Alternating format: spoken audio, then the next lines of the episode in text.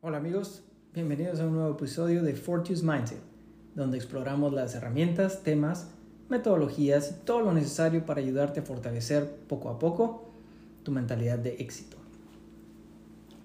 Hoy vamos a hablar de un tema que se ha vuelto una tendencia en los últimos dos años, la resiliencia. Todo el mundo está hablando de qué tan difícil, dramático, inestable, duro y complicado ha sido este año y el pasado, ¿no? Y cómo la resiliencia te ha ayudado a afrontarlo.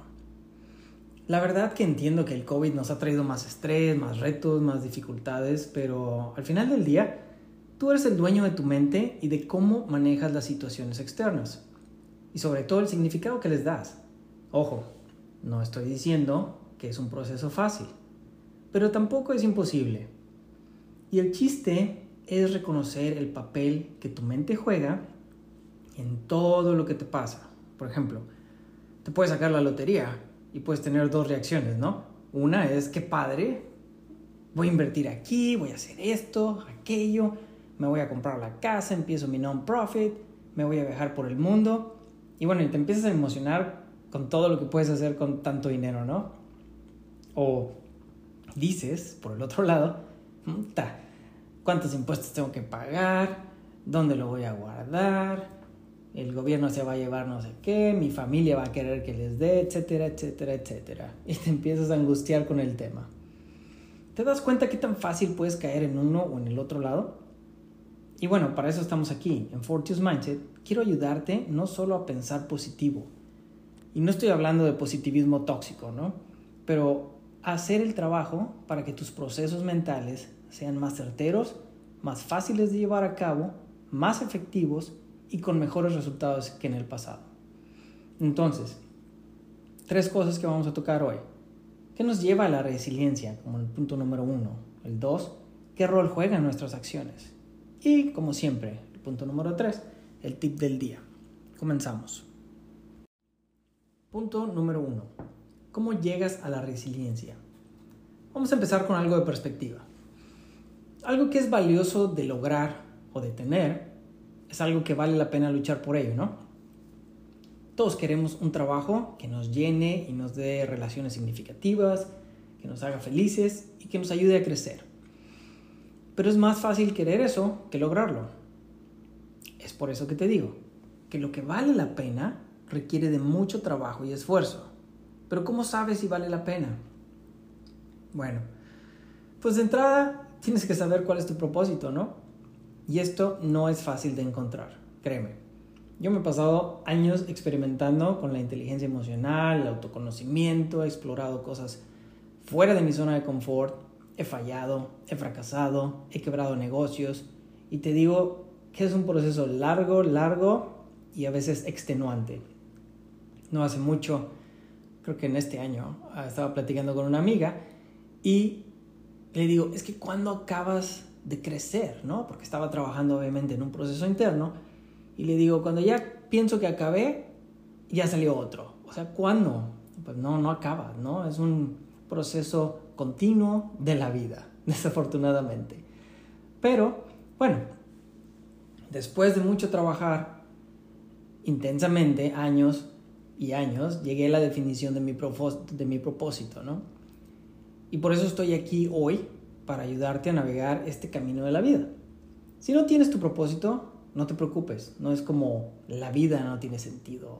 Simplemente puede ser un poco más difícil de ayudarte a darle sentido a las cosas que pasan, entender por qué unas cosas son importantes y por qué otras no.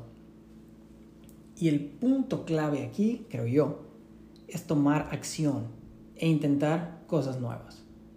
Por ejemplo, tomar un trabajo nuevo, que no sabes si estás calificado para ello.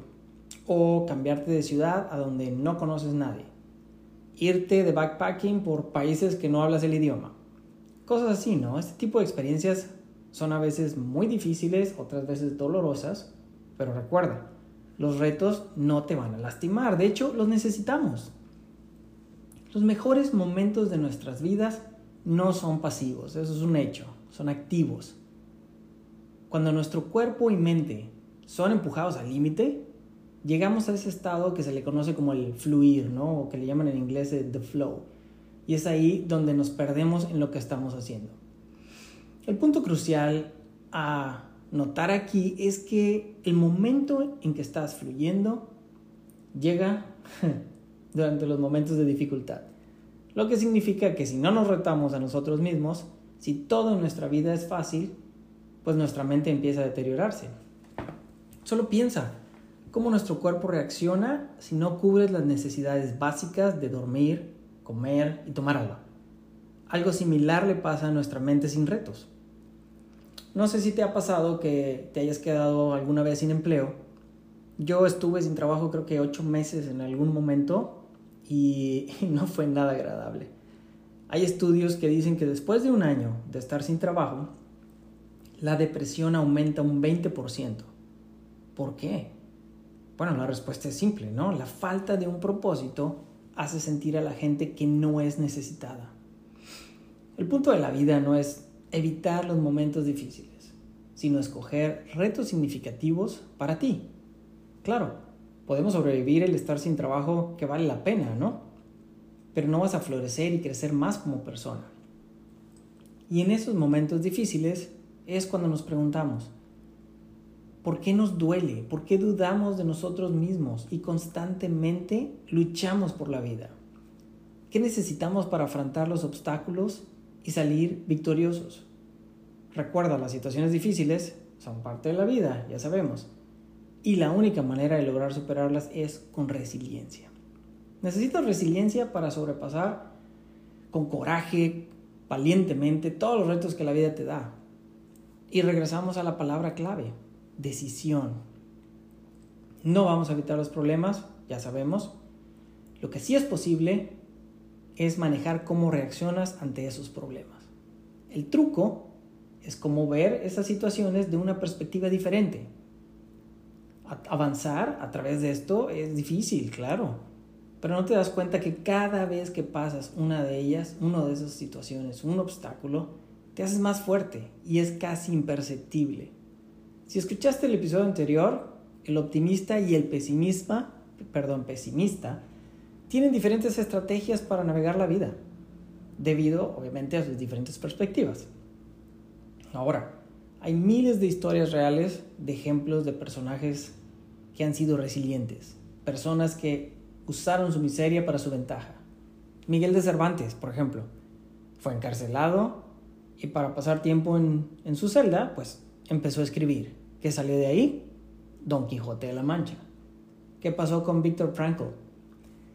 Este es un, un, caso que no me imagino lo difícil que fue estar en un campo de concentración. O sea, ni, ni, ni siquiera puedo llegarme a imaginar lo difícil y duro de esa experiencia. Sin embargo, él encontró la manera de usar esa situación para su beneficio y escribió un libro excepcional llamado El hombre en busca de sentido. Mucha gente define la resiliencia como el tocar fondo y tener la habilidad de regresar a donde estabas o hasta un punto mejor en la vida, ¿no? Imagínate un resorte, ese es el, concepto regresando a mis bases ingenieriles de la resiliencia, ¿no? Y cuando, y recuerdo cuando estuve presentando los eventos de Fuck Up Nights, que son historias de fracaso profesional, así lo definía yo cuando hacía la, la introducción. Pero ahora ya no lo veo tanto así. Para mí la resiliencia es moverte a través de las situaciones difíciles pasar por ella, vivirla, sentirla, enfrentarla, retarla y superarla, obviamente. Digo, ¿para qué quieres irte hasta el fondo cuando puedes tomar todas tus fuerzas, echarle ganas y salir triunfante? No es fácil, pero se puede lograr. Entonces aquí vamos al punto número 2. ¿Qué rol juegan nuestras acciones? Para que la resiliencia venga a ti, empieza a tomar responsabilidad de tus propias acciones. Hay muchísima gente en este mundo que no toma responsabilidad de lo que hace. Te decía en el punto anterior que debemos pasar a través de los obstáculos. Pero ¿cómo convocas la resiliencia? ¿Cómo le dices, ven a mí? No, no, no sé si se acuerdan de cómo le hacía la antorcha humana de los cuatro fantásticos. Nada más decía, llamas a mí. Y ya, ¿no? Pero, ¿cómo le hacemos? Bueno, es muy sencillo. Ve a donde está el espejo y mírate fijamente. Porque ahí está la respuesta. Al final de todo, resiliencia es acerca de tomar responsabilidad de tus acciones. Ahí frente al espejo, dite a ti mismo, ¿estoy tomando responsabilidad de esto? Es aceptar lo que no puedes cambiar para que puedas redireccionar tu concentración y esfuerzos en cosas sobre las que sí tienes control.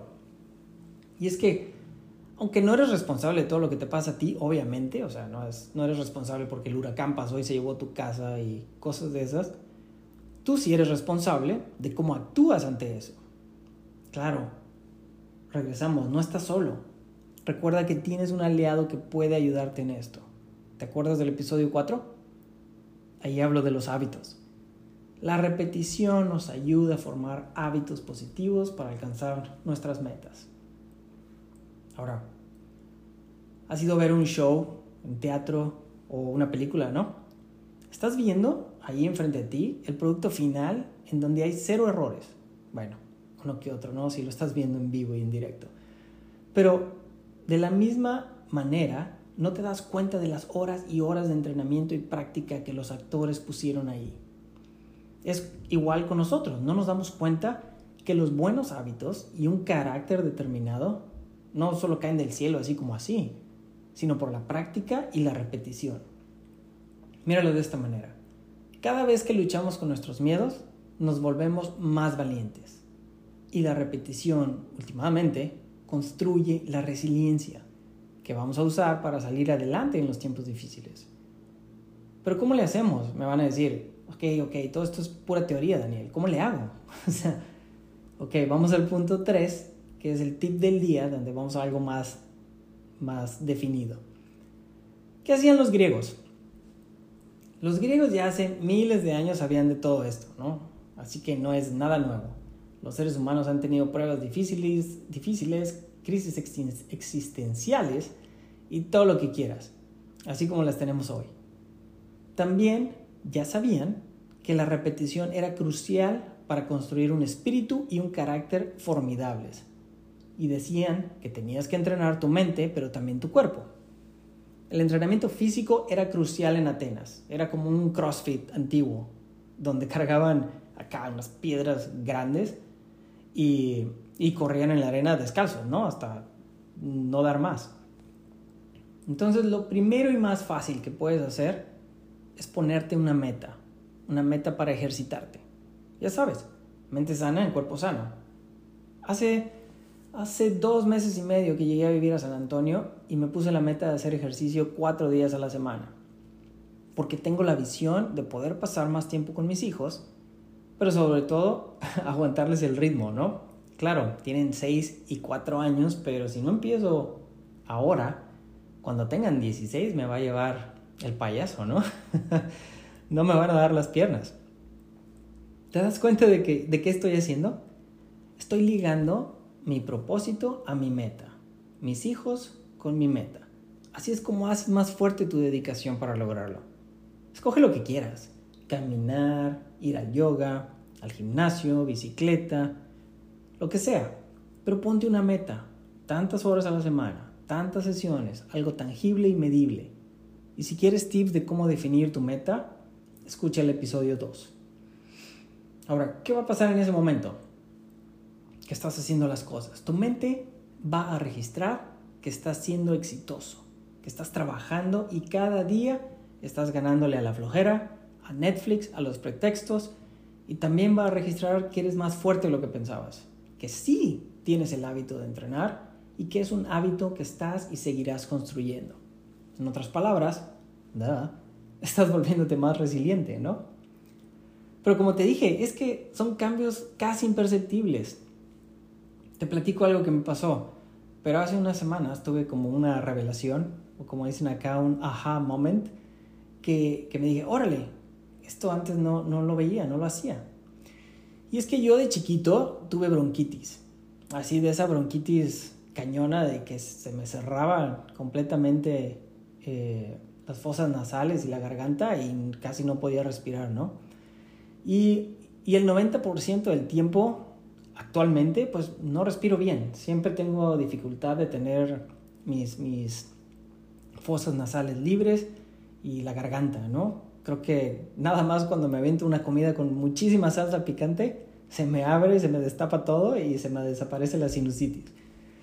Pero esto siempre me ha dado miedo a la hora de nadar, de que no vaya a poder respirar bien y termine ahogándome.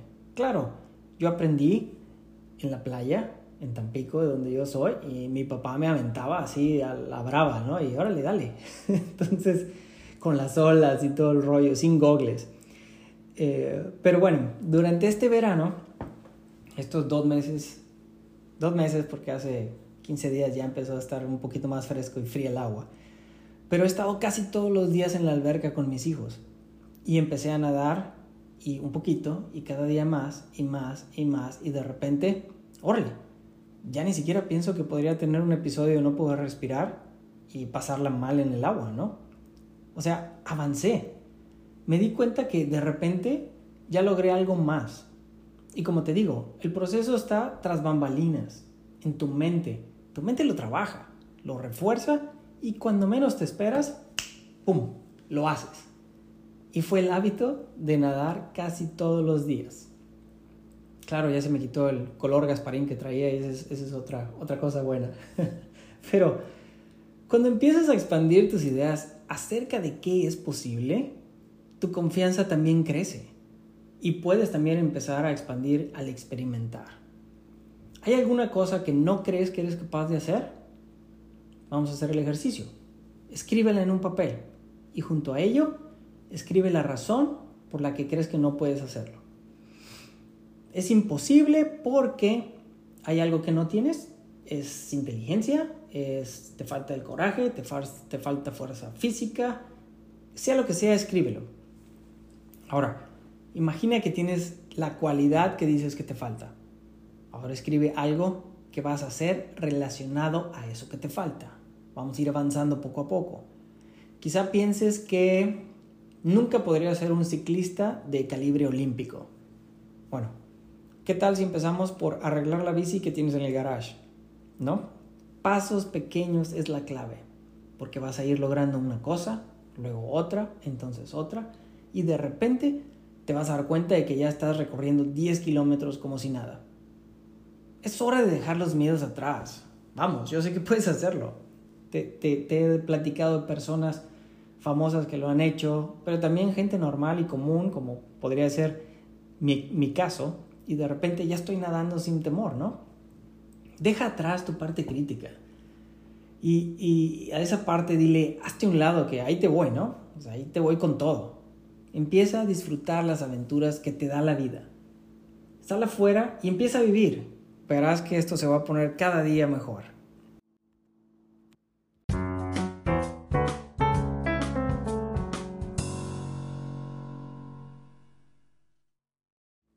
Bueno, pues como siempre, me da mucho gusto que estés por aquí escuchándome y siendo parte de Fortius Mindset. Me encantaría que me compartieras cómo haces para ser más resiliente. Mándame un correo a daniel.fortiusmindset.com, danos un like y síguenos en Instagram y Facebook para más tips e información acerca de cómo tener un Fortius Mindset. Gracias y nos estamos viendo pronto. Hasta luego.